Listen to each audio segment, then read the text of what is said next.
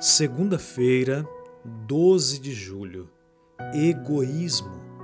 Como no caso do álamo tremedor e de seu sistema subterrâneo mais amplo, o egoísmo é parte do sistema subterrâneo chamado pecado, que nos impede de encontrar o descanso em Jesus.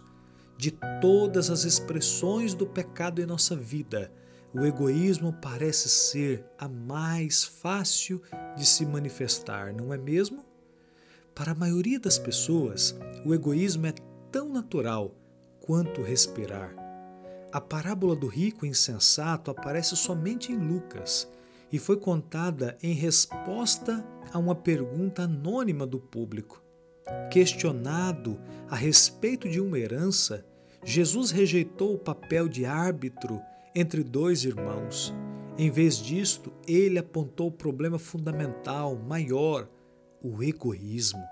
Cristo foi fundo na questão a fim de mostrar a raiz das nossas ações individuais.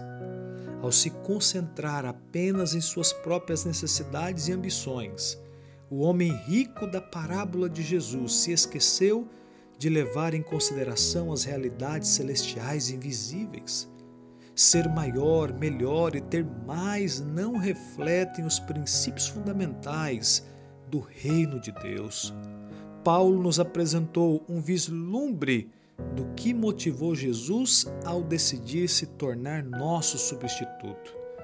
Filipenses capítulo 2, versos 5 a 8 diz de sorte que haja em vós o mesmo sentimento que houve em Cristo Jesus, que, sendo em forma de Deus, não teve por usurpação ser igual a Deus, mas a si mesmo se esvaziou, tomando a forma de servo, fazendo-se semelhante aos homens, e achado na forma de homem, humilhou-se a si mesmo, sendo obediente até a morte e morte de cruz.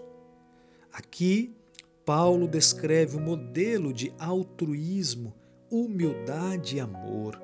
Se o amor a Deus e aos outros não impulsionar e guiar nossas escolhas e prioridades, continuaremos construindo mais celeiros para nós aqui e colocando menos tesouro no reino dos céus.